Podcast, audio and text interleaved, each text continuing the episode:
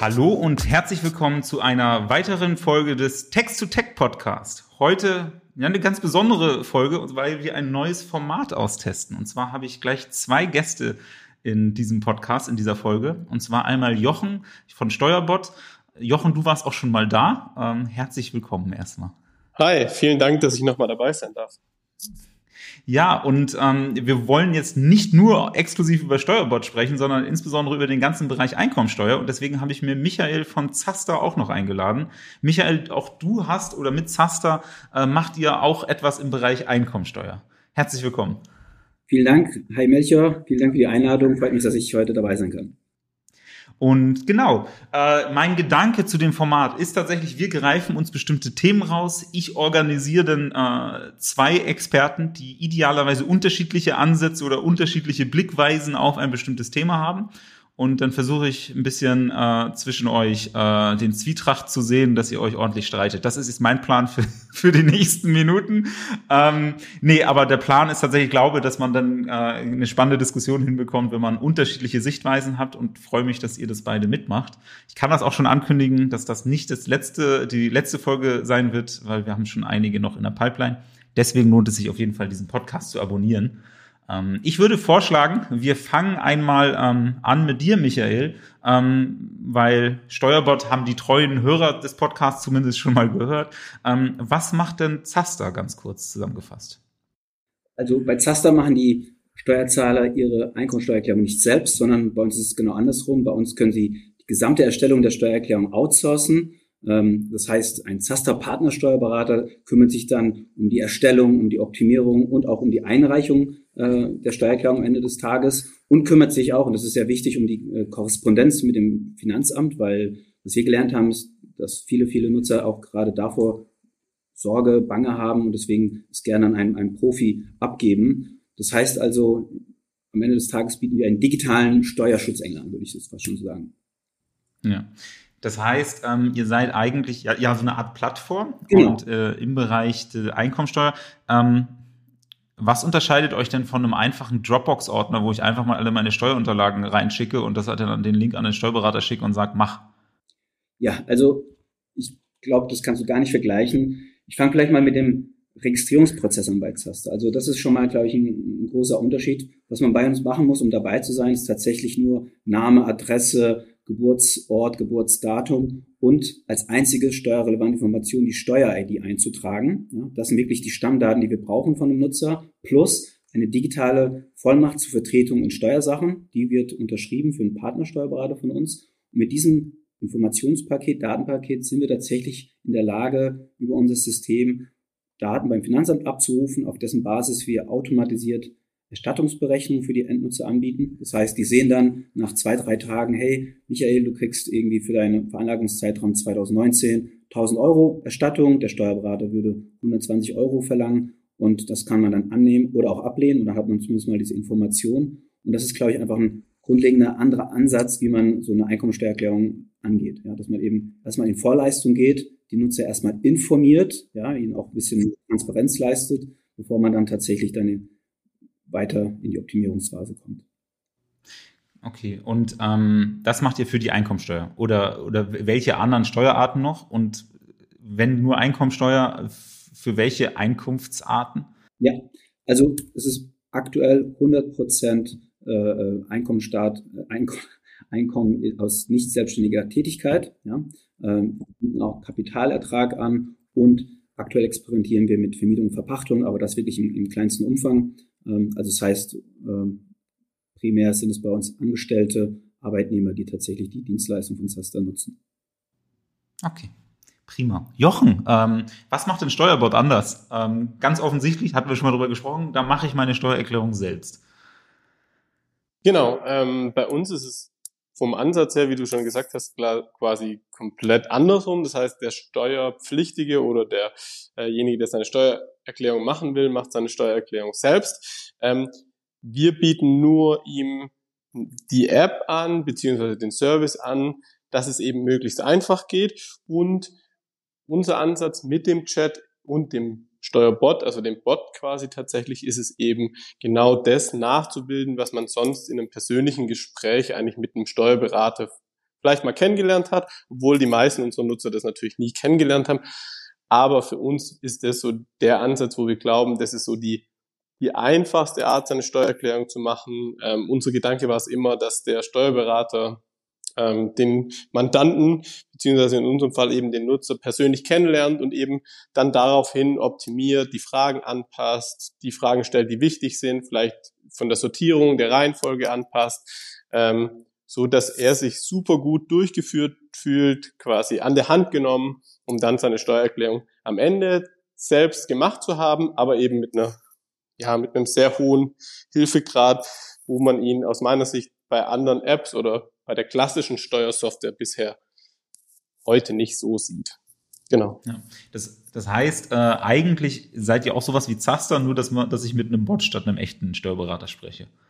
Weil das, das Interview, da habe ich ja bei Zaster wahrscheinlich auch. Genau, das weiß ich tatsächlich gar nicht. Das kann Michael gleich mal beantworten. Genau, bei uns ist es so, auch tatsächlich, als wir begonnen haben, war nicht ganz klar, ob das der Bot allein, also ob der Steuerbot das alleine schafft oder ob er quasi vielleicht doch irgendwann mal Hilfe, also ob da eine menschliche Komponente mit reinkommt. Aber als wir das dann immer weiterentwickelt haben, war klar, okay, äh, in den Fällen, die wir abdecken, und das sind eigentlich im Prinzip die gleichen Fälle, die Zaster auch abdeckt, größte Zielgruppen sind eben, wie gesagt, Berufseinsteiger, Angestellte, Studenten, ähm, Azubis und sogar Rentner, ähm, dass die ähm, durchgeführt werden und dass man da eben, ähm, ja, wie soll ich sagen, also dass man da den Kontakt eben ja persönlich quasi versucht zu halten in diesem Interview. Und ich glaube, bei Zasta ist das Interview ein bisschen anders gestaltet oder hat gar kein Interview. Genau. Also wir haben gestartet mit, mit einer wichtigen Zahl und die ist, glaube ich, vielleicht heute auch für, für, für, für dieses Interview wichtig. Und zwar, wir wissen, dass rund zwölfeinhalb Millionen deutsche Angestellte äh, keine Einkommensteuererklärung jedes Jahr abgeben. Also deutsche Steuerzahler geben einfach keine Einkommensteuererklärung ab, obwohl sie eigentlich das Recht auf Steuererstattung haben. Ja, das ist total verrückt. Und das war eigentlich der Startpunkt. Also ich persönlich bin Betriebswirt, habe auch äh, im Steuerbereich ein paar Vorlesungen besucht, äh, aber hatte eigentlich schon seit meinem 18. Lebensjahr immer einen Steuerberater, der für mich die Sachen gemacht hat, weil ich einfach erstmal da jetzt nicht eine große Affinität zu hatte. So ehrlich will ich da auch sein. Aber sind denn die 12, 12,5 Millionen, genau lese ich, höre ich auch immer, ihr kennt ihr euch wahrscheinlich besser aus. Ist das auch der Markt, den ihr abdeckt? Weil wenn ich nur Angestellteneinkünfte habe und, und äh, Kapitaleinkünfte, dann fliege ich wahrscheinlich schon aus drei, drei Gründen bei beiden von euch raus.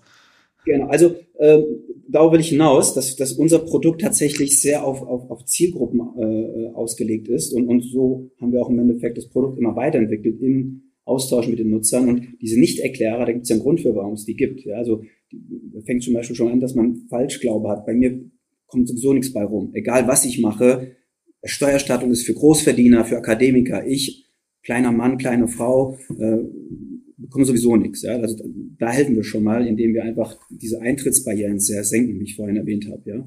Das zweite Thema ist, die meisten Leute haben ihre Steuerdaten gar nicht irgendwie parat. Also wir sind vielleicht gut organisiert in unserem Leben. Jeder hat wahrscheinlich irgendwie so einen grauen Steuerordner, vielleicht sogar nach Jahr sortiert, ja, je nach dem Alter. Und das haben wir. Aber wenn man sich die breite Bevölkerung anschaut, muss man leider zugeben, hat nicht jeder. Und wenn man jetzt vier Jahre rückwirkend Steuererklärung machen möchte, und das ist etwas, was viele Ersterklärer natürlich tun, dann wird es natürlich schwierig, wenn man diese Daten nicht hat, ja, diesen von Noten. Und ähm, deswegen haben wir gesagt, okay, mit einem Steuerberater können wir natürlich auch diese vorausgeführte Steuererklärung sehr effizient abrufen und den Leuten schon mal an diesem Punkt ähm, gut helfen, ähm, weil wir sonst gar nicht erst starten können. Auch in einem Do-it-yourself.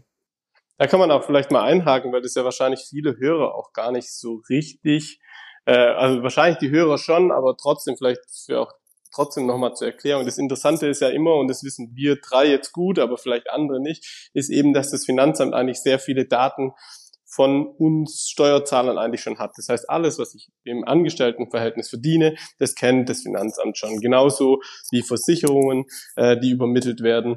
Ähm, und quasi die, die, die Basis der Steuererklärung, zumindest wie sie beim Finanzamt verarbeitet wird, sind halt diese Daten, die schon übermittelt wurde. Das Problem, das wir haben, ist, dass eigentlich der, der Bürger nicht diese Daten so einfach äh, für sich bekommt und dann nutzen kann. Im Zaster-Fall ist es so, dadurch, dass eben Steuerberater, also diese Steuerberatung als geschütztes, äh, als geschützter Berufsstand quasi äh, das abrufen kann für den Mandanten, ist da quasi ein Vorteil. Und in unserem Fall ist es so, als Do-it-yourself-Lösung muss der Mandant das quasi selber abrufen und uns dann quasi die Genehmigung erteilen, dass wir in Zukunft für den Nutzer das abrufen können. Sobald er das getan hat, können quasi kann Zaster und Steuerbot quasi die gleichen Daten für den Mandanten abrufen und das vereinfacht natürlich die Steuererklärung immens, weil man eben nicht mehr diesen Ordner braucht, sondern eigentlich einfach die Daten, die eh schon beim Finanzamt sind, nutzen kann, um seine Steuererklärung dann zu erstellen. Das heißt eigentlich, äh, genau, den Ansatz fahrt ihr beide gleich. Das, Michael, ist wahrscheinlich auch der Grund, warum ihr die Steuer-ID braucht, damit ihr das einmal hinterlegen könnt, die Daten abrufen könnt. Und genau, wie, wie du, wie du kenne ich aus unserem Alltag irgendwie auch. Das Wichtigste, was wir brauchen, ist immer erstmal die Steuer-ID. Ähm, das heißt, genau wie du sagst, ist eigentlich fast alles schon da, außer so die haushaltsnahen Dienstleistungen, Kinderbetreuung und all solche Sachen, die man halt, äh, die meldet man ja nicht sofort ans Finanzamt, aber all das, was so große Institutionen inklusive Arbeitgeber irgendwie schon mal steuerlich Relevantes hatte, liegt ja eh schon beim Finanzamt. Absolut, genauso ist und, und gerade eben für für, ich sage jetzt mal, äh, Normalfälle, ja, also wenn ich nur angestellt bin, äh, wo ich vielleicht ein oder zwei Arbeitgeber habe, da ist wirklich schon mal 80, 90 Prozent der Daten tatsächlich schon beim Finanzamt vorrätig. Ja, und äh, es gilt es natürlich, die auch richtig zu nutzen, ja, in die richtigen äh, Stellen einzutragen und, wie du auch sagst, nochmal ein paar Werbungskosten abzufragen. Pendlerdistanzen, Pendlerpauschale ist ja auch ein, großer Kicker, wenn man nochmal die Erstattung hinten raus erhöhen kann. Ja, das können natürlich die Nutzer bei uns eintragen, genauso wie bei Steuerbot. Also ähm, dass diese Eingabe muss natürlich vom Nutzer durchgeführt werden. Aber damit können wir dann schon echt gute, hohe Erstattungsbeträge für diese Ersterklärer ranholen. Macht ihr das, äh, ähm, Michael, macht ihr das zum Beispiel, dass ihr dem, also ähm, dadurch, dass ja bei euch quasi der Steuerberater das macht, macht ihr da einen Vorschlag zum Beispiel zu dem Fahrtgeld? Oder ist es dann eine Abfrage, die dann auch der Nutzer quasi bekommt und sagen muss, okay, das sind x Kilometer und ich bin sie mit Zug oder äh, mit seinem privaten Pkw gefahren? Oder fragt ihr das irgendwie so ab oder macht ihr das so, dass der Steuerberater das quasi schon ausfüllt, weil er davon ausgeht, dass es das ein oder andere Verkehrsmittel ist zum Beispiel? Ja, also diese Angaben im Final vom Nutzer durchgeführt. Wir haben natürlich den Vorteil, ähm, dass dadurch, dass man ja die, die Arbeitgeber dann schon vom Finanzamt in Erfahrung gebracht hat, ja, dann weißt du zumindest mal schon mal, hey, du hast irgendwie 2018 bei BASF gearbeitet, ja, dann denken die Leute, ah ja, stimmt, da habe ich wirklich gearbeitet. Und dann ist noch die Frage, warst du jetzt in Ludwigshafen oder vielleicht in der Berliner Niederlassung? Das weiß das Finanzamt nicht, ja, das weiß auch der Lohnzettel nicht, das weiß auch sicherlich nicht Zaster oder der Partnersteuerberater. Das muss der Nutzer natürlich angeben, ähm, in Form von Adressen. Ich glaube, Jochen, das ist bei euch ähnlich, ja.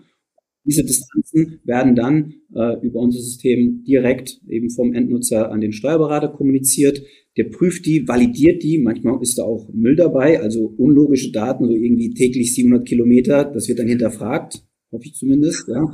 Äh, und äh, ähm, genau, aber am Ende des Tages, äh, zu deiner Frage zurückzukommen, ähm, ist es zwar unterstützt durch die Fassdaten, aber finale Angaben werden vom Steuerpflichtigen durchgeführt oder Steuerzahler. Was, was würde man sagen? Also ich, ich würde jetzt mal unterstellen, dass äh, Zaster für mich als, als Endnutzer ein bisschen schneller ist.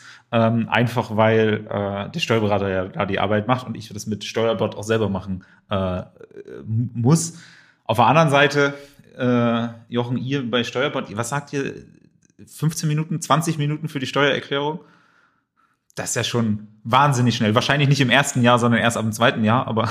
ja, tatsächlich, das hängt schon von den, von den, ähm, es, von der, von der Steuererklärung und von der Person ab und welchen Fall sie hat. Aber ich glaube schon, dass also auch bei uns es sehr, sehr schnell geht. Und ich glaube, entscheidend, es gibt ja zwei Arten von Zeit. Also es gibt einmal die Zeitmessung, wo du sagst, okay, der Nutzer hat jetzt in unserem Fall die App zum ersten Mal in die Hand genommen und wann ist die Steuererklärung fertig? Ich glaube, da sind wir sogar in den allermeisten Fällen schneller wie Zaster, weil bei uns ist es ja so, das, was ich vorher beschrieben habe mit diesen vorausgefüllten Steuererklärungsdaten, das machen unsere Nutzer beim allerersten Mal zum Beispiel gar nicht. Das bieten wir denen eigentlich oder empfehlen wir denen erst immer für das zweite Jahr, weil dieser Prozess über so einen Brief übers Finanzamt läuft. Ähm, das heißt, bei uns typischer Erstnutzer geht rein, ist wahrscheinlich eh schon spät dran, was die Abgabefrist angeht. Und dann geht er hin, sucht sich die wichtigsten Daten raus. Das ist in der Regel diese eben die Lohnsteuerbescheinigung. Und dann macht er das durch in, sagen wir mal, 20, vielleicht auch 30, vielleicht auch in einer Stunde, die er braucht innerhalb der App. Und dann ist das Thema durch. Und deshalb, sage ich mal, zu über 50 Prozent in, innerhalb der ersten 48 Stunden macht er komplett seine Steuererklärung fertig. Jetzt ist es so, so meine Annahme ist so, bei Zaster würde ich jetzt behaupten, ist es so, das in, initiale Interview, diese Vollmacht, geht deutlich schneller, ist quasi ja das gleiche wie bei uns die Registrierung. Und dann ist es ja so, dass bei Zaster im Vergleich zu Steuerbot so ein asynchroner Prozess startet. Das heißt, das, das geht irgendwie zum Steuerberater, der ruft die Daten ab. Auch das geht, obwohl es digitalisiert ist, nicht so schnell. Das kann Michael mal beschreiben, warum das so, äh, so langsam geht. Aber es dauert auch mindestens mal ein oder zwei Werktage bis quasi der Nutzer dann überhaupt das Angebot bekommt zu seinem Steuerfall. Und dann die Rückfragen, die er macht, die muss er ja, haben wir ja gerade gehört, muss er dann auch beantworten. Und dann geht er quasi, dann ist der Prozess irgendwann abgeschlossen mit dem Einreichen der Steuererklärung. Das heißt, von Start bis Einreichung dauert es wahrscheinlich ein paar Tage im Schnitt bei Zaster, dafür aber innerhalb dieser Web-App oder App ähm, wahrscheinlich weniger. Und bei uns dauert es von Start bis zum Abgabe der Steuererklärung vielleicht ein Tag, in den meisten, also in den allermeisten Fällen innerhalb von zwei Tagen macht er es komplett fertig. Aber er verbringt natürlich dafür etwas mehr Zeit innerhalb der App, weil er es ja selber machen muss. Genau. Also kann ich nur bestätigen, was Jochen hier perfekt erklärt hat. Also die, die wichtigsten Wörter sind hier synchron und asynchron. Also bei Steuerbot und anderen Do-it-yourself-Tools kann ich, wenn ich meinen Ordner habe, die Belege rausgeholt habe, ja, und mir eine halbe Stunde, Stunde zurechtlege am Samstag oder wie, noch, wie auch immer lange das dauert, das ist jetzt erstmal sekundär, dann kann ich das in einem Abwasch erledigen. Ja?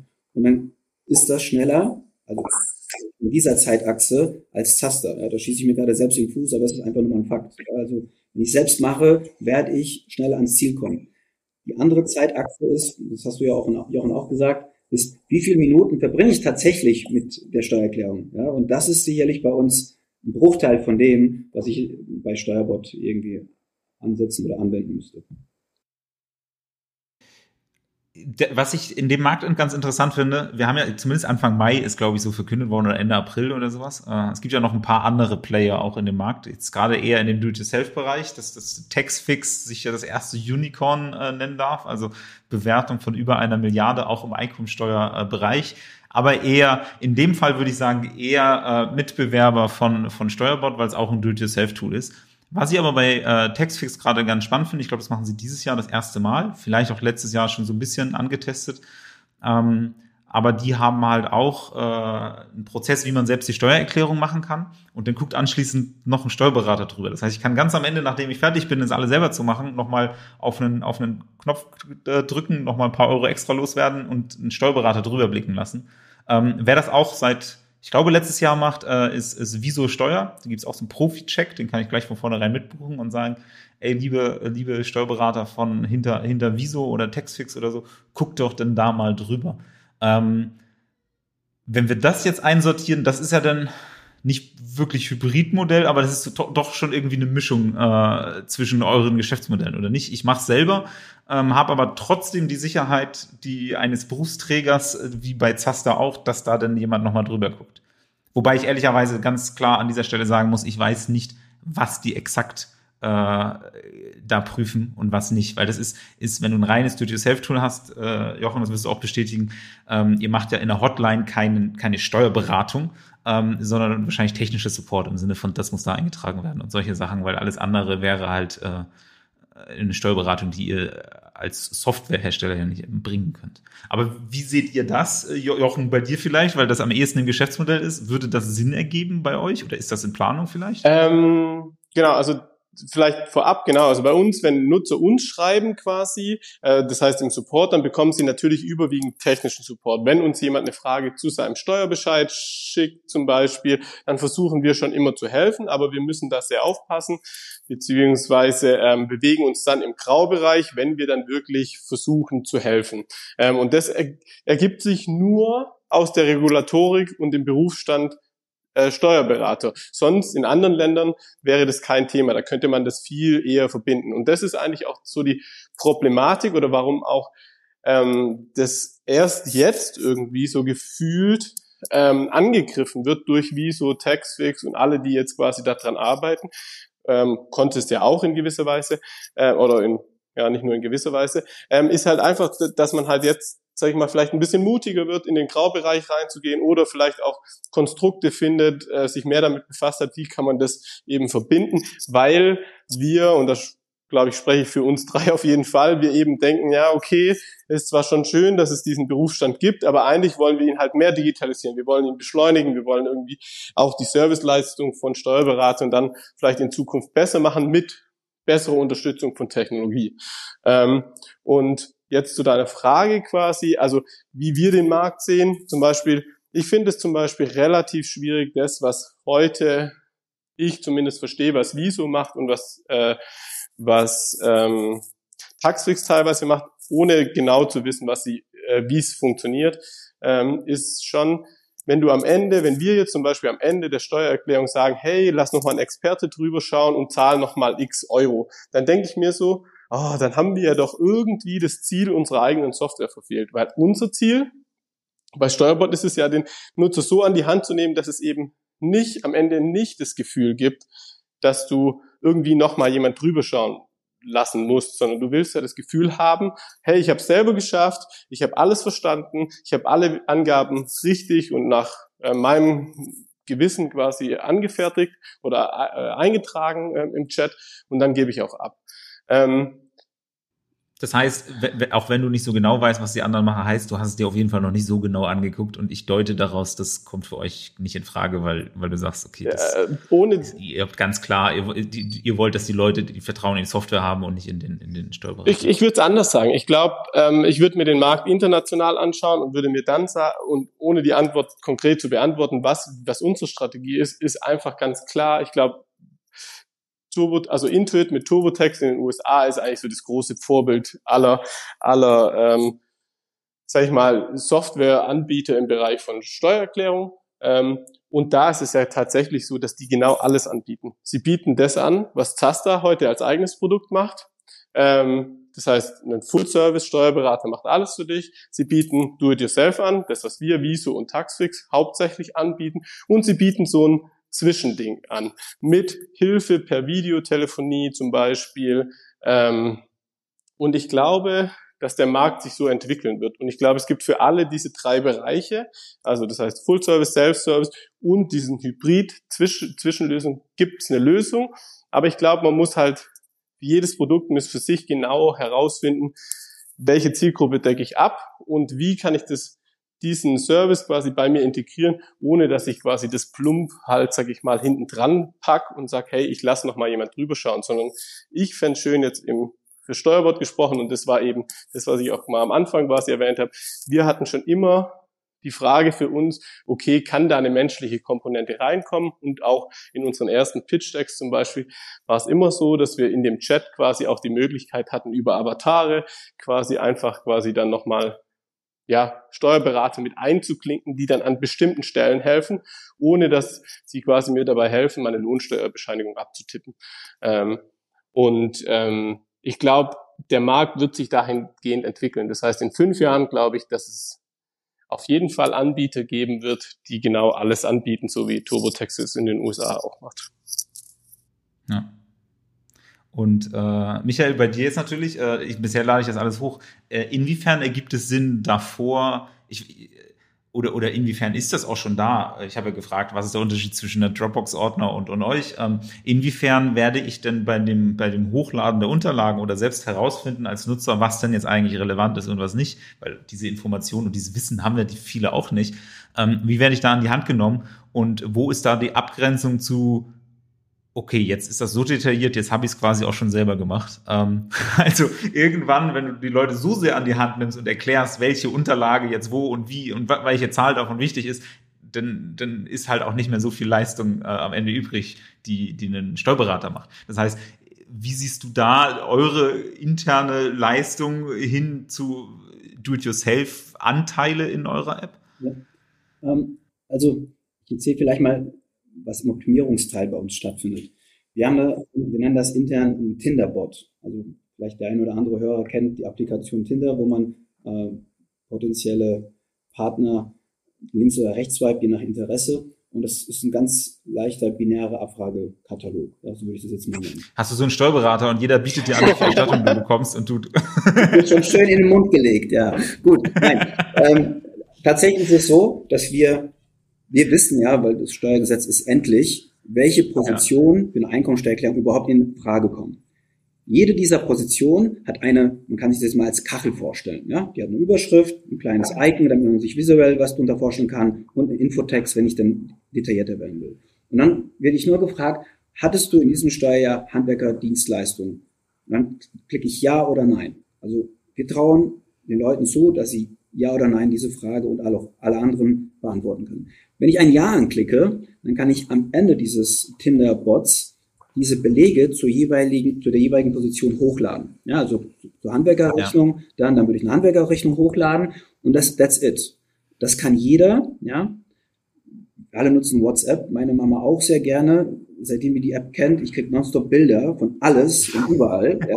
Und das kriegen irgendwie alle, alle, alle ja, Eltern immer ganz gut hin, das mit den Bildern. aber, aber es, es, sagt ja auch ein bisschen was aus, so wie unser Nutzerverhalten als Konsumenten in der breiten Bevölkerung gerade, was da los ist. Und Fotos machen und per App schicken, das checkt jeder, ja, weil das UI, die ist jetzt in unserer DNA drin, ja, als, als Menschen. Und das haben wir uns zunutze gemacht und haben halt gesagt, okay, dem Nutzer jetzt, wie du es gerade erklärt hattest, äh, äh, einen riesen Erklärtext, so sieht eine Rechnung aus an, an Position XYZ, aber bitte netto und bitte Materialkosten drin oder nicht drin. Das ist zu kompliziert, dann kann ich es auch selbst machen. Deswegen wir sagen, hast du eine Handwerkerrechnung? Ja, mach mal ein Foto, okay. Und dieses Dokument, beziehungsweise alle Dokumente, die du mit Ja beantwortet hast, wandern dann zum Steuerberater oder zur Steuerberaterin in ein eigenes Produkt. Wir haben ein SaaS-Produkt, das läuft in der Cloud ganz normal im Browser und die sehen dann dort im, im, im Taster Steuerberater Dashboard diese besagten Belege und er oder sie, also der Experte, kümmert sich dann darum, die in, in, ins Steuergesetz äh, ja, zu subsumieren oder vielleicht auch einfach zu löschen, weil der ein oder andere Nutzer denkt, hey, ich habe doch bei Saturn Fernseher gekauft, da ist Mehrwertsteuer drauf, die will ich zurück. Also es gibt viel Falschglauben da draußen, ja, und, und, und da glauben. Wobei, jetzt habe ich ein tolles Beispiel, äh, weil ich tatsächlich involviert war in ein Gerichtsverfahren, wo der Gute dann seinen Fernseher absetzen durfte. Aber okay, ja. Okay, okay. Nein, aber ich weiß, was du meinst. die Regel, aber äh, genau, ich glaube, der Punkt ist aber dennoch klar. Das heißt, du machst bei uns Fotos, alles andere, die abtippeln, übernimmt Experte beziehungsweise. Okay, das heißt auch da, das kommt für euch nicht wirklich in Frage, das aufzugliedern, weil dann sagst du, okay, dann ähnlich wie Jochen, nur halt von der anderen Seite sagst du, dann habt ihr eure Daseinsberechtigung verloren, wenn ihr jetzt versucht, den Leuten das so detailliert genau. machen zu lassen, weil dann, dann ist euer Vorteil verloren. Richtig. Und, und, und das ist gleich einfach nochmal wichtig hier zu unterstreichen. Ja? Es ist nicht irgendwie, ist DIY besser oder ist machen lassen besser. Beides hat eine Daseinsberechtigung. Schon Jahre bevor Jochen und ich unser Unternehmen gestartet haben. Es gab immer schon Selbstmachtlösungen. Ja, also Papier und Stift. Ja, Elster gab es auch schon sehr lange. Es gibt viele andere Spieler, die wir alle kennen, ja, die schon viele Jahre, Dekaden unterwegs sind. Und genauso gab es auch immer schon Steuerberater, Lohnsteuerhilfevereine, wo man das Thema outsourcen konnte, weil man keine Lust drauf hat oder es nicht versteht und sich damit nicht befassen möchte. Ja. Und ähm, insofern glaube ich, ist es wichtig, das erstmal zu sagen, dass beides vonnöten ist. Und ich glaube, also ich kann jetzt erstmal nur von Zaster sprechen. Für uns war es immer wichtig, dieses neue Segment zu erschließen. Da, da gibt es einfach weniger. Ja, das war auch am Anfang falsch verstanden von vielen. Also die Nutzer haben es nicht verstanden, die Kammern haben es nicht verstanden. Ja, wir haben Unterlassungsklagen irgendwie bekommen am Anfang. Dabei wollten wir eigentlich helfen, digitalisieren, enablen, wie man ja so schön sagt. Ja, und das war so wichtig, da diese Mission um die Produktvision klar zu halten, eben nicht zu verwässern. Und deswegen sind wir bis heute unterwegs und sagen, wir stehen für 100 Prozent machen lassen.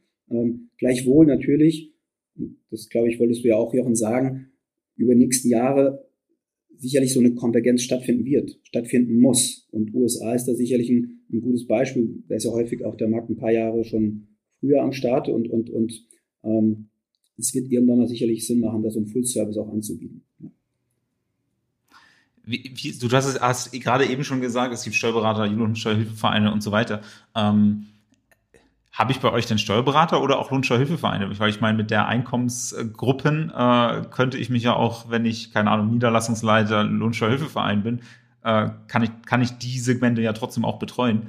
Ähm, habt ihr die auch bei euch quasi auf der anderen Seite, auf der, auf der Leistungserbringerseite?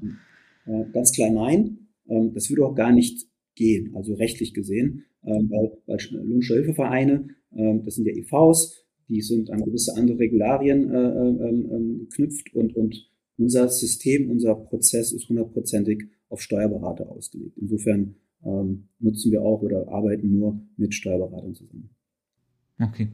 Ähm, ein Punkt, äh, ein nächster Punkt, der mich sehr interessiert, ist, wie weit glaubt ihr, dass sich das in Zukunft automatisieren lässt? Wir haben vorhin schon darüber gesprochen, was das Wichtigste eigentlich so viel mehr als die Umsatz, äh, nicht Umsatzsteuer, äh, so viel mehr als die Steuer-ID äh, braucht man eigentlich am Anfang erstmal nicht, um schon mal meistens 80, 90 Prozent der Daten und Informationen irgendwie zu bekommen. Ähm, Lässt sich das noch, also wie weit lässt sich das auf die Spitze treiben? Könnte ich, wenn ich jetzt richtig faul bin, Jochen, äh, wäre es eine Möglichkeit, dass ich nur meine Steuer-ID einfach bei, äh, bei Dings eingebe, bei, bei Steuerbot und danach sage, reicht wahrscheinlich trotzdem noch, um 200 Euro irgendwie zu bekommen äh, aufgrund von, keine Ahnung, ich hatte zwischendrin Kurzarbeit oder, oder Lohn, äh, also Gehaltsveränderung in der Höhe und so weiter. Es gibt ja ein paar Situationen, wo, wo ich dann sowieso auch immer was wieder bekomme, ohne dass ich eigentlich irgendwas einrechnen müsste. Ähm, oder wisst ihr, dass es ein paar Leute so gibt, die nur das machen und sonst immer auf OK und Ja und Nein und, und so klicken und dann einfach in einer Viertelstunde oder zehn Minuten. Ja, also die, genau das glaube ich. Also ich glaube, dass man da der Automatisierungsgrad in Zukunft noch viel höher wird. Das Problem ist meistens das erste Jahr, aber ich glaube, sowohl bei Zaster als auch bei uns gibt es die Nutzer, die eben sagen, okay, nachdem die Daten abgerufen wurden ähm, oder die ersten Daten ein, ab, äh, eingegeben wurden, dann ähm, gebe ich schon ab, weil ich habe einfach keine Lust mehr auf die anderen Daten und mir geht es nicht darum, die Steuererstattung zu maximieren. Das kann ich nur, wenn ich wirklich irgendwie hunderte Details und richtig reingehe und versuche auch da noch, sage ich mal, so das, was viele immer unter diesem Steuertricksen verstehen, quasi zu machen. Aber für die, die, die Nutzer, die sich eben nicht damit beschäftigen wollen, da wollen wir äh, gerade auch bei Steuerbot natürlich eine hohe Automatisierung reinkriegen. Und ich glaube auch, dass wir das ähm, in den kommenden Jahren auch noch extrem steigern werden, vor allem halt, weil der Bot immer intelligenter wird und natürlich auch auf das Vorjahr quasi dann, also wenn eine Steuererklärung schon abgegeben ist, quasi dann auf viele Daten zurückgreifen kann ähm, und gegebenenfalls auch ähm, empfehlen kann, auch Dinge, die im Vorjahr beispielsweise eingegeben wurden und die nicht anerkannt wurden, quasi einfach direkt wegzulassen, ähm, weil es eben keine Relevanz hat. Das ist genau das, was Michael gesagt hat mit dieser mit dieser Rechnung des Fernsehers. So eigentlich musst du ihm beim nächsten Jahr sagen, so, hey, das hat nichts gebracht, lass es weg, schick's mir nicht mehr. Probier's nicht genau, nochmal. Probier's nicht nochmal. ähm, und, und ich glaube, dass man da schon einen hohen Automatisierungsgrad quasi hinkriegt. Ähm, und, und da ist natürlich auch unser Wunsch natürlich, an, sag ich mal, ans Finanzamt oder an die Schnittstellen, dass man da schneller mehr Zugänglichkeit hat, dass, ähm, sag ich mal, dass sich da Deutschland digital endlich mal ein bisschen weiterentwickelt, weil damit könnte man natürlich viel machen, ohne dass man jetzt irgendwie das Steuergesetz super vereinfachen müsste, könnte man es den Menschen viel einfacher machen. Ähm, und ja, ich glaube, bei Steuerbot bietet sich das eben an, dass man eben gerade auch im nächsten Jahr, und das ist, glaube ich, die Erfahrung, weshalb auch viele dann ihren Steuerberater nicht wechseln, ist, der kennt einen eben. Der kennt einen und der weiß, okay, der hat sich der Arbeitsort nicht verwendet, dann brauche ich ihn nicht nochmal nach dem Fahrtweg fragen, weil er kennt halt das Ort nebendran und weiß, ah, okay, die Firma steht da immer noch an dem Platz, äh, wo der eben arbeitet und dann wird es natürlich viel einfacher und wir wollen genau das eben ähm, mit dem Bot quasi abbilden, dass der dann quasi den, den Nutzer oder die Nutzerin immer besser kennt und damit auch die Fragen natürlich extrem reduziert. Und wenn ich es auf die Spitze treiben will und ich sage so, so, so ein Autopilot-Modus, dass ich einfach das hinterlege und sage, okay, jetzt alles, was standardmäßig, was sowieso schon klar ist, was da ist, mach das immer fertig. Schick mir das ab bis zum 30., äh, 31. Ach, du meinst, irgendwie. Egal ob ich die App öffne oder nicht. Und Steuerbot gibt für mich einfach jedes Jahr zum 31.3. die Steuererklärung. Ja, also das ist ja das, was haben wir das nicht auch gesehen in diesem ähm, Stromwechselmarkt? dass irgendwie Verifox und Check24 haben quasi dir das super leicht gemacht, das jedes Jahr zu wechseln. Und dann kam, glaube ich, Wechselpilot ja. und hat gesagt so, hey, zahl mir einmal Betrag X oder zahl mir gar nichts, gib mir eine Vollmacht und ich wechsle dir jedes Jahr den Strom und du kriegst halt immer nur den Bonus und wir nehmen uns irgendwie anteilig was davon. Ich glaube, ähm, auch das ist äh, sehr denkbar und dann sagt, sagt man nur noch so, hey, hier ist die E-Mail, klick einmal drauf und ähm, und schick's ab. Äh, das wäre natürlich eine Traumvorstellung. Ob man das aufgrund der Regulatorik und so weiter alles hinkriegt, äh, kann ich dir jetzt so pauschal nicht beantworten, aber ich glaube, alle arbeiten darauf hin. Okay, Michael, ihr habt mit der Regulatorik andere Herausforderungen und zwar, weil wenn ich bei euch einen Steuerberater buche, beim Steuerberater kenne ich das. Wenn, wenn ich sage, ey, hier, du bist mein Steuerberater, mach meine Steuererklärung, dann macht er das halt einfach, dann muss ich dem nicht jedes Jahr irgendwas sagen. Der meldet sich zwar nochmal und wenn ich ihm aber sage, nee, habe hab ich nicht, mach einfach, dann macht er halt auch einfach. Geht das denn bei euch? Ähm, also erste Frage vielleicht, die mir jetzt gerade kommt, ist, habe ich immer den gleichen Steuerberater, wenn ich über Zaster die, die ganze bin oder ist jedes Jahr irgendjemand anderes, der dran sitzt? Und die zweite Frage, kann ich da das auf Autopilot stellen, dass das einfach jedes Jahr immer gemacht wird, ohne dass ich was tun muss? Sehr gute Fragen. Also zu deiner ersten Frage, oder äh, es ist immer der gleiche Steuerberater, weil wir schließen ein direktes Mandatsverhältnis zwischen Nutzer, Schrägstrich Mandanten ja. und Steuerberater. Also ist, äh, wir sind hier nur Softwareplattform und helfen, dass die Prozesse standortunabhängig, skalierbar, voll digital stattfinden können. Ja, insofern mandatierst du einen Steuerberater und der arbeitet für dich. Und der bleibt, solange du es möchtest, dein Steuerberater. Du kannst natürlich wechseln oder kannst auch kündigen, aber bis auf weiteres ist das so. Zu deiner zweiten Frage, ähm, ob man das automatisieren kann. Also, wie Jochen sagt, also alle arbeiten natürlich daran, da möglichst viel Convenience für den Endnutzer äh, reinzubringen. Ja, das ist ja unser Endziel am Ende des Tages. Und was wir machen ist, und ich glaube, das ist einfach vielleicht ein, auch ein kleiner Vorteil einer Steuerberaterplattform, dadurch, dass es ja diese Vollmachtsvertretung in Steuernsachen gibt, und die gilt ja. in Deutschland bis auf Widerruf oder Tod. Ja? Ja, genau, das meine ich. Deswegen ja. dieses Problem, was, was Steuerbot vielleicht hat, das habt ihr ja genau. gar nicht, wenn ihr, wenn, also ihr, ihr, jetzt, aber der zuständige Steuerberater halt nicht, weil richtig, genau, der richtig. hat halt die Vertretungsvollmacht. Und, und jetzt baue ich ein bisschen aus dem Nähkästchen. Also was wir machen ist, ja, im Folgejahr, also wir schicken den Nutzern proaktiv, wenn sie nicht selbst danach gefragt haben, kriegen sie trotzdem eine Nachricht, hey, der Steuerberater ist ready, der kann dir eine Steuererklärung äh, äh wieder erstellen, hast du Lust drauf? Und dadurch, dass man ja natürlich diese Daten als Steuerberater jedes Jahr abrufen kann, bis Widerruf, wie gesagt, ähm, kann er auch schon diese Ersterstattungsberechnung schon anbieten. Und das ist natürlich hochattraktiv, ja, weil selbst wenn ich in Q1 im Folgejahr vielleicht gerade irgendwie noch im Silvesterdelirium bin, ja, wenn ich dann irgendwie so eine E-Mail bekomme und da steht 600 Euro, ja, klick hier, klick hier, klick hier, dann sign me up. Und das ist natürlich äh, attraktiv für alle am Ende des Tages. Ja, und das Genau, und das meine ich. Selbst wenn ich dann da sitze und das kriege, die 600 Euro, und überhaupt gar keine Lust habe, die Steuererklärung zu machen, weil, und ich weiß, ich habe theoretisch noch Kindergarten bezahlt, was ich irgendwie absetzen kann und keine, irgendwie sowas. Und ich mal bedenke, dann habe ich überhaupt keine Lust zu suchen, dann kann ich ja trotzdem Ja sagen und mir das wenigstens wiederholen. Ähm, ist dann vielleicht nicht das Maximum, aber äh, genau. es ist zumindest sehr, sehr, sehr einfach ab dem zweiten Jahr dann. So ist es, so ist es. Ist auf jeden Fall sehr einfach. Ähm, was wir aber trotzdem machen ist, wir lassen jeden Nutzer, also es geht nicht so mit zwei, drei, ich glaube, technisch geht es. Schade. rechtlich finde ich es einfach äh, bedenklich, beziehungsweise wir haben das auch prüfen lassen. Also jeder Nutzer muss für jedes Steuerjahr einmal diese Passdaten prüfen, bestätigen, ja, und äh, da einfach auch erklären, ja, das passt alles. Und wir versuchen natürlich die Leute auch zur Optimierung zu motivieren, weil da ist ja am Ende des Tages ja auch Geld für sie drin. Und ähm, wir haben auch bis zu einem gewissen Punkt auch so einen Bildungsauftrag, glaube ich manchmal, ähm, dass die Leute vielleicht im ersten Jahr vielleicht mal so schnell, schnell, schnell, ja, einfach Geld, aber im zweiten Jahr sind die schon motivierter und dann hören die im Fußballverein, oh, ich konnte das und das absetzen und dann fragen die auch dann den Steuerberater und wir sehen auch über Zeit, es gibt ja mittlerweile schon sechs Jahre, dass auch Kohorten sich verbessern. Also dass die Leute im ersten Jahr vielleicht nichts hochladen und dann im zweiten Jahr auf einmal doch irgendwie zwei, drei Belege, ja. Und dann werden die auch irgendwie ein bisschen äh, mündiger, wenn es darum geht, Steuergesetz zu nutzen und, und auch irgendwie Belege unterjährig auch zu sortieren. Und das ist natürlich auch hochspannend, ja, wie sich das noch Aber da habe ich auch zwei Fragen an dich, Michael. Das eine, weil du vorhin das gesagt hast mit dieser Vollmacht zu einem Steuerberater äh, zugeordnet. Was passiert, wenn der eine Steuerberater, die eine Kanzlei gibt auf. Habt ihr dann die Datenhoheit und könnt dann quasi dem Nutzer, also einfach an einen anderen Steuerberater übergeben oder muss er dann erneut eine Vollmacht zu dem neuen Steuerberater im nächsten Jahr unterschreiben? Ersteres wäre wünschenswert, aber zweiteres ist der Fall.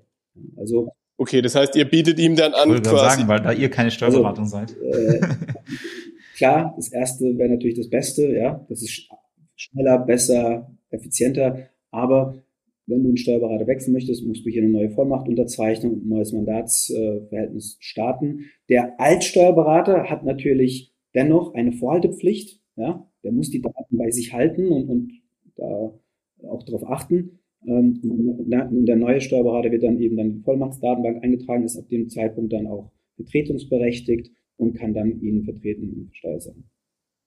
Genau, und die zweite Frage wäre, warum macht ihr es nicht so wie Expresssteuer? Weil du hast gerade gesagt, ihr wollt den Nutzer motivieren, ähm, dass er mehr, sich mehr zurück, zurückholt. Und bei Expresssteuer ist es so, da zahlt man, glaube ich, 20 Prozent der Rückerstattung. Das heißt, Klar, da ist auch Expresssteuer motiviert, dem Nutzer das zu, also zu ermöglichen, ähm, weil sie dann auch mehr davon haben. Habe ich es richtig bei euch verstanden? Ihr quasi profitiert aber nicht davon, dass der Nutzer quasi mehr Steuererstattung hat. Nein, also ähm, ich finde, wir profitieren schon davon, weil je mehr Steuererstattung, desto happier sind die Nutzer und desto häufiger kommen wir zurück und schreiben uns tolle Bewertungen. Also insofern ist es wirklich unser Ziel, das Maximum für die Leute rauszuholen. Aber ich glaube, was du ansprichst, ist, ob wir monetär davon partizipieren und dem ist nicht der Fall. Also ähm, vielleicht auch mal, dass es allen klar ist. Ich habe ja vorhin von diesem Angebot gesprochen. Ja, da wird oben die Erstattung ausgerechnet und unten ist die Steuerberatergebühr und die bleibt fix. Das heißt, selbst wenn ich später 25 Belege hochlade, ja, und 3000 Euro mehr raushole, weil ich mega viel gependelt bin und Sondersituation habe, die Steuerberatergebühr bleibt fix. Und das ist auch ein großer Vorteil, weil es transparent ist und eben den Leuten auch ja, eine Sicherheit gibt äh, und nicht irgendwie hinten raus dann höhere Beträge noch stattfinden, weil sich dann Zell gefunden hat. Geht ihr damit, geht ihr damit irgendwie ins Risiko quasi? Also geht ihr damit ins Risiko, dass ihr ihm quasi einen Fixpreis nennt und nachher wird es ein total komplexer Steuerfall für eure Steuerberater und die sagen dann so, ja, aber der war ja jetzt super aufwendig, jetzt will ich aber von Zaster oder der Teil, den ich bekomme, ähm, der wird dann teurer oder es spielt es keine Rolle? Also der Fixpreis kommt auch vom Steuerberater. Genau, also wir gehen da nicht ins Risiko, weil wir Software anbieten und äh, ich glaube, was eher in deinem Beispiel der Fall wäre, ist natürlich, wenn jetzt ein Steuerberater aus Pech äh, verschiedenste Fälle hat, die nonstop super viele Belege äh, ranbringen, dann kann es sich dann vielleicht ab einem gewissen Zeitpunkt für ihn nicht mehr rechnen. Ja? Und dann würde es sich sicherlich bei uns melden. Aber ich kann dir sagen, oder das weißt du ja auch, äh, durch Marketing kannst du recht gut Zielgruppen definieren, ja, und, und äh, wir wissen halt schon mittlerweile, glaube ich, auch äh, recht gut, wie man Arbeitnehmer äh, äh, targetet und, und dementsprechend äh, gibt es diese Ausreißer, die auch vielleicht dann für den Steuerberater, weiß nicht, also draufzahlt, ne? aber wenn du das eben im, im, im, äh, im Portfolioansatz anschaust, ist es trotzdem noch natürlich sehr ertragsreich. Von wem werdet ihr bezahlt? Also bezahlt euch der, der Kunde oder der Steuerberater? Nee, also Zaster ist für die Nutzer vollumfänglich kostenlos. Also das ist ein Free Service, die Plattform. Und der Steuerberater zahlt eine, eine feste Softwaregebühr pro Steuererklärung. Das heißt eigentlich auch, äh, eigentlich seid ihr gar kein Steuererklärungstool für die anderen, sondern ihr seid ein Verwaltungstool für Steuerberater. Ja, also ähm, ich glaube, es ist ein B2B2C-Modell, ja, wenn wir so ein bisschen VC-Sprech anwenden wollen, ähm, dem Endnutzer gegenüber. Und ich rede ja sehr viel über Endnutzer, weil das ist wirklich unsere Denke, ja, aber dem brauche ich nicht B2B2C erzählen. Und Steuerberaterplattform haben wir am Anfang gesagt, das fliegt auch nicht, das ist auch zu abstrakt. Und teilweise schreckt es auch Nutzer ab, also das ist wirklich so, ja, deswegen, wir sind, im, wir sind erstmal machen lassen per App, ja, das ist so, was wir vorne sind Natürlich in der Registrierungsstrecke wird dann klar, da ist ein Steuerberater dabei spätestens. Ähm, aber der Steuerberater ist für uns ein ganz zentrales Element. Und wenn ich vielleicht nochmal kurz auf deine Frage der Automatisierung kommentieren darf, weil du hast ja vorhin gefragt, wie weit geht das? Ja, also bei Jochen ist ja Automatisierung 100% Endnutzer fokussiert. Ja, also was geht vorne im Frontend? Wie viel können wir da machen, dass das alles ausgefüllt ist und drei Klicks und beim Finanzamt? Wir denken natürlich auch sehr stark, wie viel können wir beim Steuerberater automatisieren. Ja, das ist natürlich, daran messen die uns ja. Ich, ich glaube allein, dass ihr die Unterlagen in der richtigen Reihenfolge und vollständig äh, und, und auch mit Bestätigung, das war's jetzt, äh, abliefert, da habt ihr wahrscheinlich die Hälfte der Arbeit schon abgenommen. Gut erkannt. Es ist, es ist manchmal wirklich so trivial. Also, das wollte ich gerade sagen. Also, ich, erstmal ein paar Zahlen vielleicht, ja, auch aus dem Nähkästchen. Wir haben ein paar Kanzleien am Anfang, ja, wenn die bei uns dann sagen, ich will mitmachen, wir fragen die dann, könnt ihr bitte mal in eurem System vor Implementierung von Zaster mal schauen, wie viel ihr bei einfachen Steuererklärungen, wie viel Zeit ihr dafür verwendet, weil die loggen das ja so in Dativ oder welches System die auch nutzen. Und dann haben wir das mal mit Ex Post, also nach Einführung von Zaster mal verglichen. Wir haben klar gesehen, 86 Prozent Zeitersparnis durch Zaster. Ja, nachweislich. Ja. Und das ist vielleicht auch, erklärt vielleicht auch, warum die Steuerberater, die ja eigentlich der Berufsstand sind, mit den meisten Einkommensmillionären nach meinem Wissen stand. Ja, also diesen, diesen können sich ihre Mandate aussuchen in Deutschland. Ja. Welche, du kannst sicherlich ein Lied davon singen. Ich, ja. ich, ich kann Und, von Einkommensmillionär auf meinem persönlichen Konto noch nicht so viel sehen, aber ja. ist ja noch jung, das kommt noch. Ja, Melchior ist ja kein Steuerberater. genau. Daran liegt's. Achso, also, ja, gut. Welcher planst du denn eine Steuerberaterprüfung irgendwann? Ich wollte es tatsächlich, äh, eigentlich habe ich es tatsächlich noch nicht erzählt, aber ja, ich habe mich äh, das Wochenende angemeldet. Die, die es nicht hören, seht es nicht, aber äh, ich bin tatsächlich angemeldet für nächstes Jahr. Mega. ja. Ach echt? Du tust dir das voll quasi an, an? Voll quasi angeteasert, aber ja. Richtig. Ja, verrückt. Das ist quasi die Neuigkeit, quasi, die man wahrscheinlich hier erfährt. Ja, wird Steuerberater. Und vor allem, du hast jetzt den Druck der Öffentlichkeit.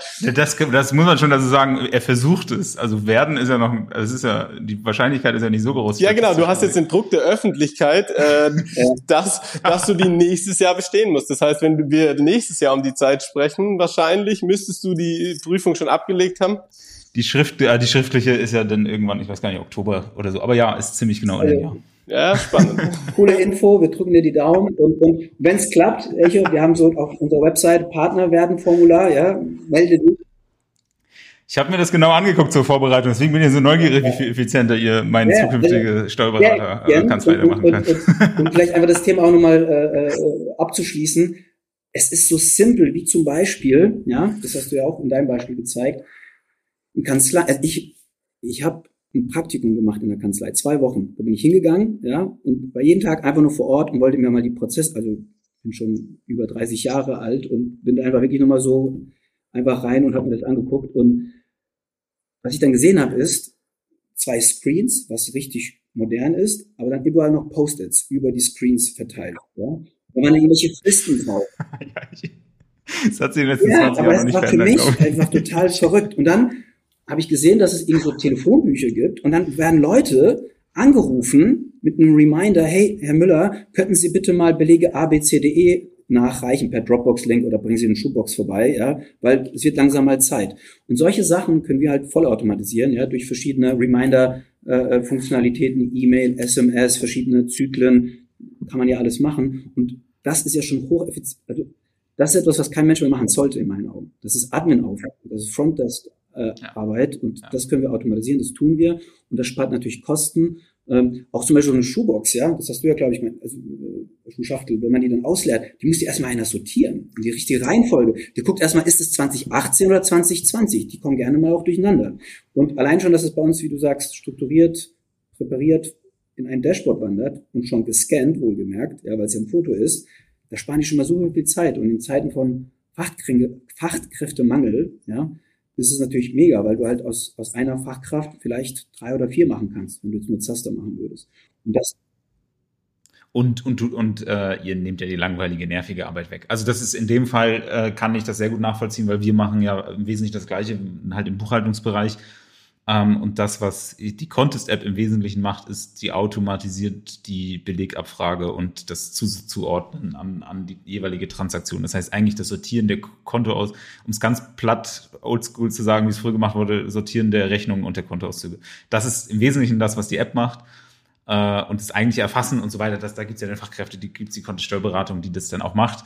Ähm, aber genau dieses, dieses, das zu ordnen, das das ist, das ist der riesige Zeitfresser. Ähm, und das ist ehrlicherweise auch so ein bisschen, Jochen, das ist auch, das, das, damit tut man sich ja gar nicht, also als Do-it-yourself-Tool lagert man das ja auch einfach ganz gepflegt an den, äh, an den Nutzer aus. Genau, das ist, ähm, also ich meine, das ist, das ist definitiv ein Vorteil, wenn man das quasi einfach nur abfotografieren kann.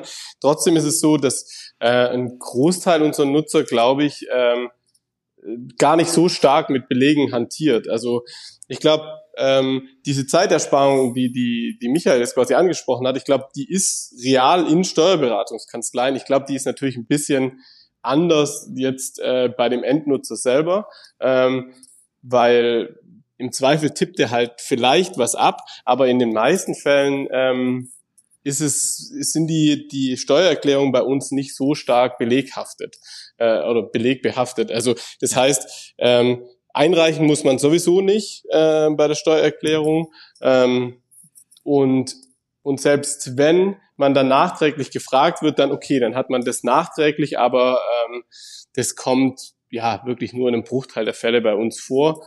Und ja, ich glaube, den Automatisierungsgrad könnt, könnten wir oder sollten wir vielleicht auch in den Apps quasi, egal ob Taxfix, Viso oder wir, quasi wahrscheinlich auch noch stärker in Fokus nehmen. Aber ich glaube, man sieht auch, dass das Feature bisher nicht so äh, am Markt etabliert ist, weil die Nachfrage jetzt in unserem Fall jetzt eben nicht so hoch ist. Da bin ich eben schon beim selber machen und dann ja. muss ich ja schon so ein paar Sachen rauslegen und die drei, sage ich mal, Zettel, die ich da mehr raussuche, das hält sich dann in Grenzen. Obwohl ich natürlich nie sagen würde, uns, unser Produkt ist perfekt am Ende. Also sonst würde ich mich ja schon zurücklehnen und äh, nicht mehr hier sprechen. Genau. Wir haben, wir haben jetzt ja relativ, relativ viel darüber gesprochen, wie weit kann man eigentlich diese Automatisierung äh, ähm, auf, auf die Spitze treiben und, und äh, wo geht da noch mehr?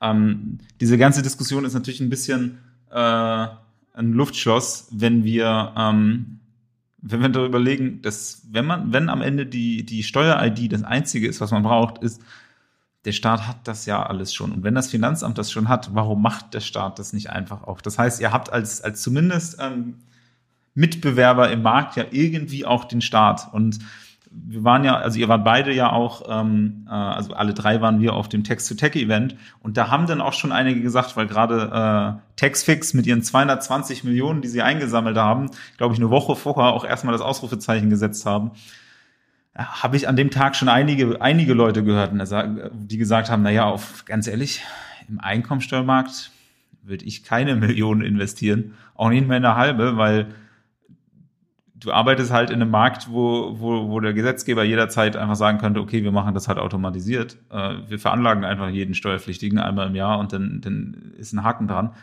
Denn dann war das schön gewesen, großer Markt mit über 10 Millionen potenziellen Kunden, weil dann ist kein einziger mehr übrig.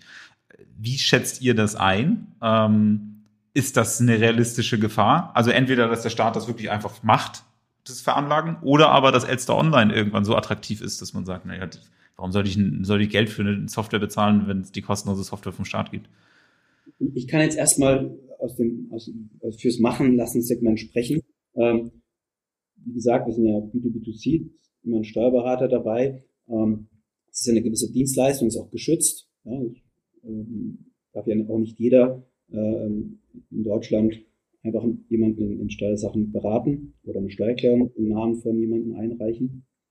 Deswegen glaube ich nicht, dass, dass der Staat jetzt mittelfristig oder überhaupt irgendwann mal da reingehen wird und sagt, ja, äh, wir werden jetzt den Leuten irgendwie helfen durch irgendwelche Technologie oder irgendwelche Partnerschaften und der Steuererklärung äh, easy online machen lassen. Also das, das sehe ich einfach nicht. Ich glaube nicht, dass das der Auftrag des Staats ist. Und ich glaube auch, dass es ein Politikum ist, dass es da sehr, sehr viel Gegenwind geben wird von Kammern und von anderen Institutionen, die da einfach auch gut vernetzt sind. Ähm, das habe ich auf jeden Fall auch gelernt in den letzten Jahren.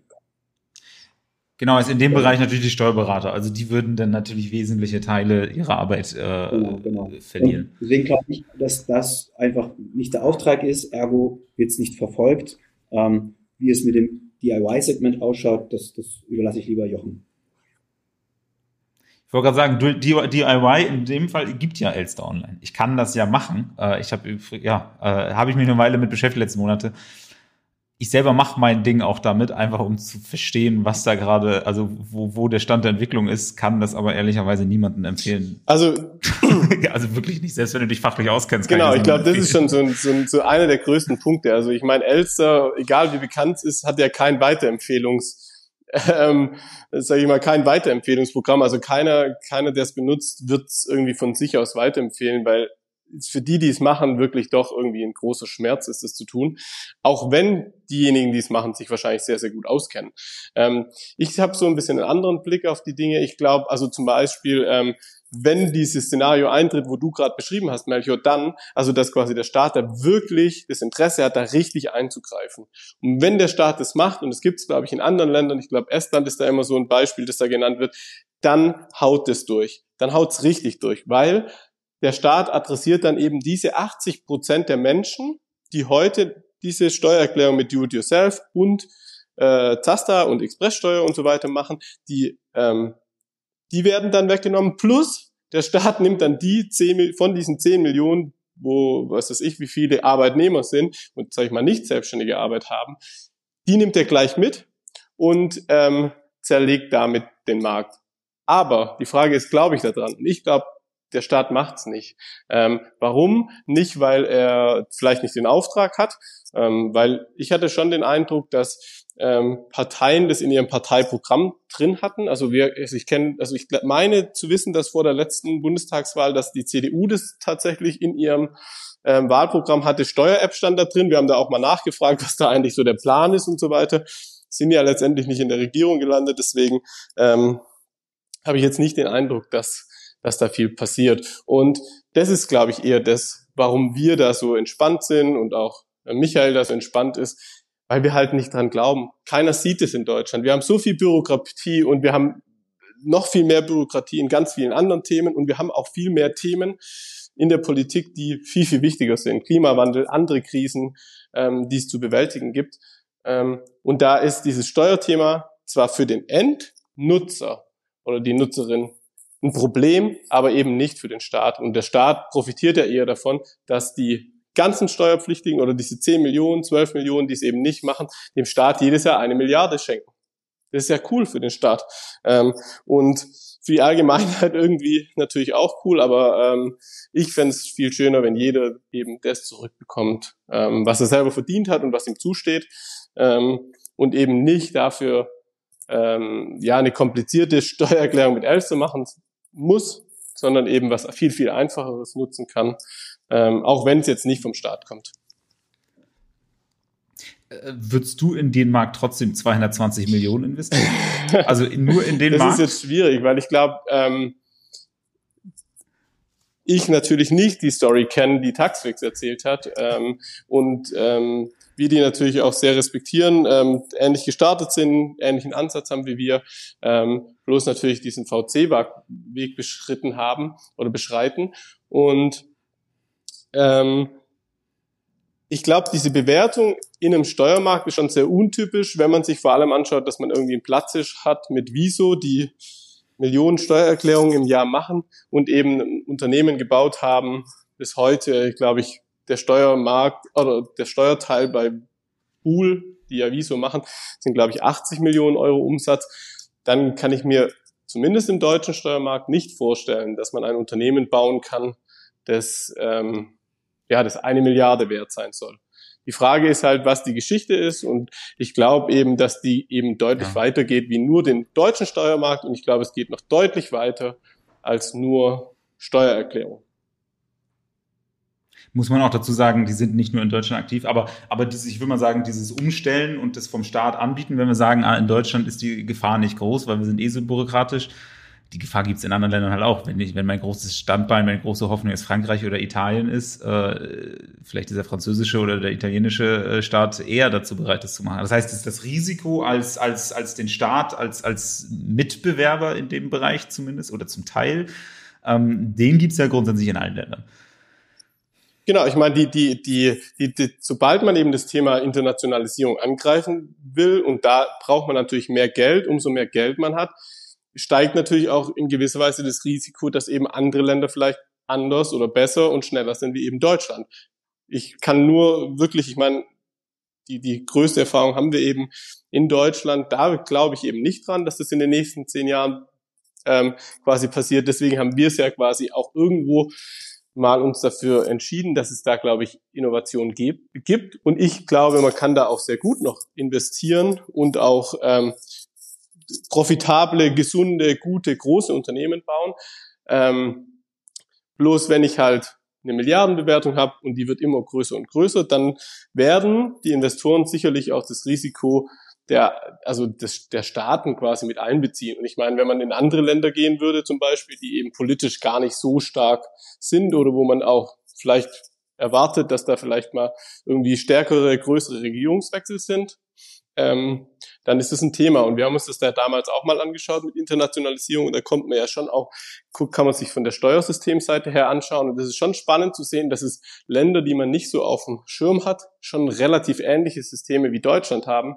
Aber wenn man dann halt sieht, oh, okay, ich weiß nicht, wie politisch stabil die Systeme sind, dann ähm, ähm, zeigt es ja irgendwie, also dann überlegt man sich halt dreimal, ob man ins Land gehen möchte oder nicht. Und da bin ich sehr gespannt, wie Taxfix in den nächsten Jahren agieren wird eben es ist Stabilität oder aber äh, Innovationsfreude und Digitalisierung. Also es ist ja auch, wenn, wenn das Land grundsätzlich fein ist, aber, aber da sich jetzt irgendein Finanzminister in den Kopf setzt, der große Digitalisierer zu werden und, und sich selbst eine Statue zu bauen, äh, indem er der das für alle äh, Leute äh, einfacher macht, dann ist das für das Geschäftsmodell zumindest schwierig. Aber wir haben jetzt darüber gesprochen, ähm, über, über Expansion und darüber habe ich mir tatsächlich vorher auch Gedanken gemacht. Ich, ihr müsst mir jetzt nicht sagen, was, was ihr denkt, aber ein bisschen, wie ihr das seht bei, in euren Bereichen vielleicht.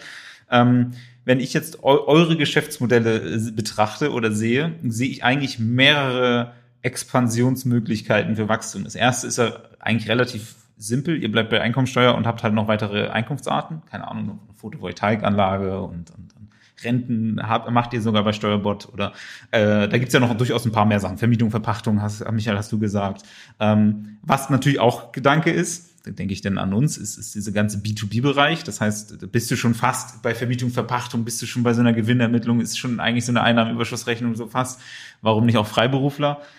Internationalisierung haben wir drüber gesprochen und was ich auch immer ganz spannend finde, das sieht man zum Beispiel bei Taxfix, ähm, gerade auch ganz, ganz spannend, ähm, wenn ich meine Steuererklärung mache und mir 80 Prozent von der Erstattung sofort auszahlen lassen kann, dann ist das ja eher ein Kreditgeschäft als, äh, als, als ein Steuergeschäft, was ich auch super, super interessant finde, weil das ein, ein zusätzlicher Service ist, der eigentlich gar nicht im Steuerbereich liegt, aber ganz klar für den Nutzer attraktiv ist, weil ich, wenn ich heute die Steuererklärung mache, in drei Tagen schon das Geld auf dem Konto haben kann, zumindest 80 Prozent.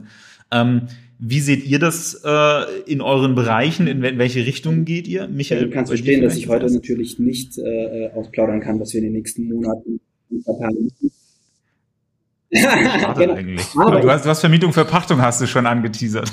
Und Melchior ja. hat gesagt, dass er Steuerberater wird. Also ich meine. Sehr gut, sehr gut. Aber ich, kann, ich kann mal aufzeichnen, was passieren könnte. Ne? Und das Thema, das hast du auch gesagt, es kann Genau, ja. ja. Ja, oder auch was Attraktives, so die Herausforderung. Ich finde bei international, hat Jochen ganz gut beschrieben, die Schwierigkeiten von Internationalisierung ähm, sind ja ganz andere, als wenn also du jetzt in die Breite äh, in äh, Deutschland einfach gehen würdest.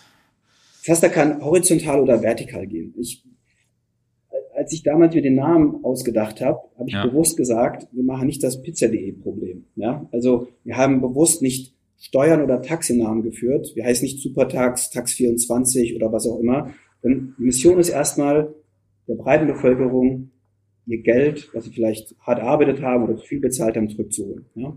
Und das spricht natürlich auch erstmal in andere Verticals, so, weil da gibt es auch einiges zurückzuholen. Ja? Und ähm, also diese Value-Added Services, die du jetzt auch angehört hast. Ja. Das heißt, wenn, wenn ihr Zaster heißt, dann erwarte ich eher sagen, Kredite dass es als verschiedene Gedanken gibt, aber lass mich dir einen nennen, das passt auch zu dem, was ich vorhin ausgeführt habe. Ich habe ja erzählt, ein Alleinstellungsmerkmal von Zaster zu allen anderen Do-it-yourself-Tools ist, wir haben Fotos von Belegen, aber auch von Versicherungspolicen zum Beispiel. Ja? Ja. Und diese Belege kannst du natürlich über OCR-Technologie, die schon abgehangen ist, ja, und so weiter und so fort. Und wir haben über Optimierungsanbieter ja. äh, gesprochen. Da ist natürlich viel Musik drin, ja, da ist, da ist was möglich. Aber auch hier wieder, äh, muss natürlich passen von, von, von der Gesetzgebung her. Das ist alles reguliert, ja, und da muss man äh, sehr stark darauf achten. Das tun wir und deswegen werden wir da nicht einfach vorpreschen, bevor wir da nicht einen Weg gefunden haben, der rechtlich und fachlich einfach passt. Aber es ist grundsätzlich denkbar als Value-Added Service. Ja?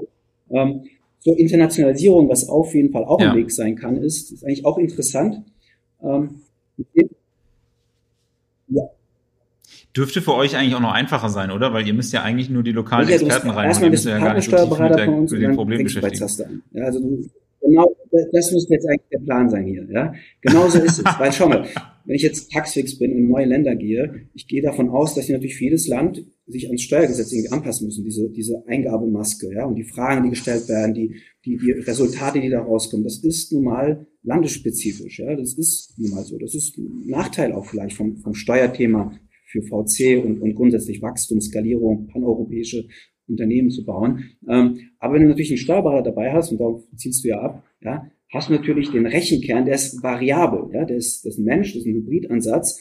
Es gibt überall Steuerberater. Du kannst halt viel schneller in einem Land ja, gleich mal wachsen, funktionieren, weil du halt einfach mehr Steuerberater akquirieren musst. Ja. Und natürlich das Frontend, die User Journey, äh, die App, das muss passend, stimmig sein, ja, attraktiv sein, funktionieren, die Sprache richtig nutzen, aber das geht schneller. Ja. Und wir sehen gerade, und wir gucken uns das auch natürlich an, dass zunehmend mehr Zaster-Modelle, also so Plattformen, aus dem Boden sprießen. Äh, zum Beispiel äh, in England gibt es Tech Scouts, ja, die machen genau, ähm, ähm, verfolgen genau diesen Ansatz. In Spanien gibt es jetzt Techdown. Wir haben jetzt auch gerade eine größere Finanzierungsrunde abgeschlossen, ich glaube so roundabout 5 Millionen, ja, und äh, wollen da jetzt tatsächlich auch diesen Machen lassen Ansatz pushen, versuchen auch ein bisschen stärker auch mit Full Service da äh, äh, ja, den Unterschied zu machen, aber verfolgen auch dieses Modell. Und wenn man sich äh, Italien, glaube ich, anschaut, Taxfix, die ja auch, ich glaube, in Frankreich und Italien unterwegs sind. Jochen, ist das richtig? Nicht, dass ich hier was Falsches sage. Ja, also auf jeden Fall Italien und äh, Spanien kam, glaube ich, dieses Jahr dazu. Frankreich auch, aber ähm, genau, ich kann wenig zu den Modellen in den ja, einzelnen ja, Ländern sagen. Genau, aber last time I checked, wo das passiert ist, habe ich gesehen, die sind in Italien unterwegs. Und wenn man jetzt auch, wenn wir jetzt mal taxfix.it öffnen, werden wir sehen, dass Taxfix auf der Landingpage einen Steuerberater in der Taxfix-App anbietet. Mach das mal. Also vielleicht dann später, ja. Und das zeigt im Endeffekt, dass dieses Machen lassen Ansatz vielleicht ja irgendwie auch prädestiniert ist für schneller oder in mehrere Länder zu gehen. Ich ich wollte gerade sagen, das ist so, auch, auch wenn das wirklich deplatziert ist, ein bisschen ist, aber dieses klassische Fake it till you make it, das ist halt der schnellste Weg, wie du, wie du in den anderen Land reingehen kannst. Du brauchst nur das Interface erstmal, schickst das alles rein, jemand macht das und du baust mit der Zeit eher die Do-it-yourself-Prozesse nachträglich auf. Du kannst aber ab Tag eins genau, eigentlich alles anbieten. Genau so ist es. Insofern ist Internationalisierung mit unserem Modell machbar. Ich glaube, es ist auch bestätigt durch lokale Player, ja, die da Kapital auf genommen bekommen haben also, und, und eben da auch eine Marke aufbauen und, und Nutzer generieren nachweislich. Ne? Insofern ist es sicherlich auch ein Weg, den wir verfolgen. Ja, und, und das Thema äh, der Value-Added Service und dazu, du hast diese Sofortauszahlung angesprochen, das ist ja eigentlich auch schon auch im deutschen Markt ähm, immer schon ein Thema gewesen. Ähm, du musst wissen, schon stationär, ich glaube seit 45 Jahren kannst du so Lohnsteuervorfinanzierung tatsächlich äh, durchführen lassen alles, was du machen musstest, das waren meistens so Büros in, in bahnhofsnahen Gegenden, ja. Da bist du in deinem Lohnzettel, äh, bezahlen deiner Steuererklärung, musste aber entweder einen Stempel vom Steuerberater oder Lohnsteuerhilfeverein drauf haben, ja. Und dann haben die halt, ich glaube, 80, 85 Prozent vorfinanziert, äh, haben da sicherlich auch eine Gebühr für genommen, sonst würden die es nicht machen. Insofern, ja, das hat sicherlich auch seine Berechtigung. Ja. Nutzer wollen gerne schneller ihr Geld haben ähm, und ist sicherlich auch ein spannender Bereich. Ähm, ich glaube, Taxfix macht 50 Prozent, du hast vorhin 80 Prozent gesagt. Ja, da muss man auch mal überlegen, ob, ob, ob, was da die richtige Zahl ist. Aber ich will gesagt haben, also sicherlich auch ein guter Weg, um nochmal sein Produkt zu differenzieren und, und noch attraktiver für, für, für neue Nutzer zu sein. Ja. Spannend. Äh, Jochen, äh, eure Expansion interessiert. Was ich ja immer sehr spannend finde, es gibt für alle, die es hören und die Folge mit Jochen noch nicht, äh, die Solo-Folge quasi mit Jochen noch nicht gehört haben, äh, da haben wir auch schon drüber gesprochen, zum Beispiel Integration in Vivid Money und, und solche Sachen. Das heißt, ihr baut den Steuerbot auch in andere Apps so quasi irgendwie mit rein oder baut die Integration. Ähm, ist das auch die langfristige So-Strategie oder seht ihr euch auch eher international hast du erwähnt oder B2B? Kann ich irgendwann meine PV-Anlage in Steuerbot äh, eintragen? Ähm, genau, also bei dem, bei der, bei dem Thema quasi ähm, die Integration von Steuerbot in andere finanzielle Super-Apps. Da, das ist was, was wir als einzige App heute anbieten und mit Vivid quasi da einen, eigentlich einen sehr erfolgreichen Partner gefunden haben. Und wir auch glauben, dass das zum Beispiel eine Strategie sein kann, zu internationalisieren, ähm, weil dort eben, sag ich mal, europäische Player schon da sind, die eben Kunden aus verschiedenen Ländern vereinen und man eben innerhalb einer App einen sehr guten Service anbieten kann. Ich wollte gerade sagen, so ein Revolut wäre mit Sicherheit auch ganz praktisch, um breit ausgerollt. Definitiv wäre das äh, ein sehr spannender Partner. Ähm, aber trotzdem ist es für uns, ich glaube, und da spreche ich jetzt äh, für Marc, mein Mitgründer und mich, ähm, wir sehen schon einfach in Deutschland ein sehr großes Potenzial einfach so. Wir reden immer über diese 10, 12 Millionen und tatsächlich haben wir so die These, bis heute ist es sehr schwer, die zu adressieren. Und irgendwie hat man ähm, glauben wir schon, und da sind wir halt sehr produktfokussiert, sehr äh, technologiefokussiert, glaube ich, man muss immer mehr Puzzlestücke hinzufügen, um eben diesen Wow-Effekt zu erreichen, den eben Elster nicht schafft, quasi, dass man freiwillig seine Freunde und Bekannten quasi eben ähm, das Produkt weiterempfiehlt. Und da arbeiten wir eben sehr stark dran. Und dazu gehört natürlich, dass man ein bisschen breiter wird, dass man ähm, tiefer reingeht, das vereinfacht, vielleicht zusätzliche Services anbietet ähm, und eben vielleicht auch in der jeweiligen Finanz-App, die der Nutzer vielleicht eh schon benutzt, äh, ebenso verfügbar ist wie eben im Web oder auf allen anderen Plattformen. Ähm, da glaube ich schon sehr stark dran, einfach, dass man sich da, äh, dass da einfach noch genug Potenzial ist, ähm, da, dass man hebeln kann. Und vielleicht noch ein Satz zur Internationalisierung, weil ich eigentlich für uns sagen kann, dass das zum Beispiel jetzt Stand heute nicht auf der Roadmap steht, ähm, ist einfach. Oder, oder wenn nur mit Zaster zusammen, weil, oder mit dem Zaster-Modell, weil wenn Textfix, das gucke ich mir an, ob denn Italien das wirklich genauso macht, finde ich spannend als, als Markteintrittsstrategie. Genau, und das ist halt so das Thema. Also da, damit haben wir uns eigentlich gar nicht so stark bisher beschäftigt. Wir haben sehr großen Technologiefokus und haben die Technologie so gebaut, schon immer, dass wir glauben, dass wir die Technologie sehr gut internationalisieren können. Trotzdem zeigt jetzt Taxfix, dass es eben auch nicht in jedem Land gleich funktioniert. Und ich glaube, deswegen gibt es eben auch dann vielleicht mehrere Modelle, die man eh gut kombinieren muss, um dann eben in jedem Land quasi das Passende anzubieten. Dann kann man immer den Fokus quasi auf das eine oder das andere Geschäftsmodell ähm, stärker fokussieren, aber man braucht gefühlt eben, und das ist ja die These, die ich schon mal genannt habe, quasi man braucht einfach gefühlt ähm, fast alle Lösungen quasi von Full Service über Do-it-yourself und dazwischen auch noch. Und ähm, zur Internationalisierung ist es halt für mich so, im Gegensatz zu ähm, vielen anderen Produkten hat eben die Steuererklärung keinen Netzwerkeffekt über Ländergrenzen hinweg. Es gibt einfach gar keinen Netzwerkeffekt. Und das macht so schwer, ein Produkt zu internationalisieren, weil du halt gar keinen Vorteil hast. Und bei Banking sehen wir das ja auch, dass es eigentlich einen relativ kleinen Anteil irgendwie an Netzwerkeffekten hat, obwohl es natürlich schon cool ist, wenn meine Bekannte und Freunde in anderen Ländern quasi auch ein Revolut oder ein N26-Konto haben und ich da quasi super instant Überweisungen machen kann oder vielleicht auch vergünstigte Modelle in in EU, äh, also quasi ins EU-Ausland quasi oder halt äh, über die EU-Grenzen hinaus quasi gehen kann.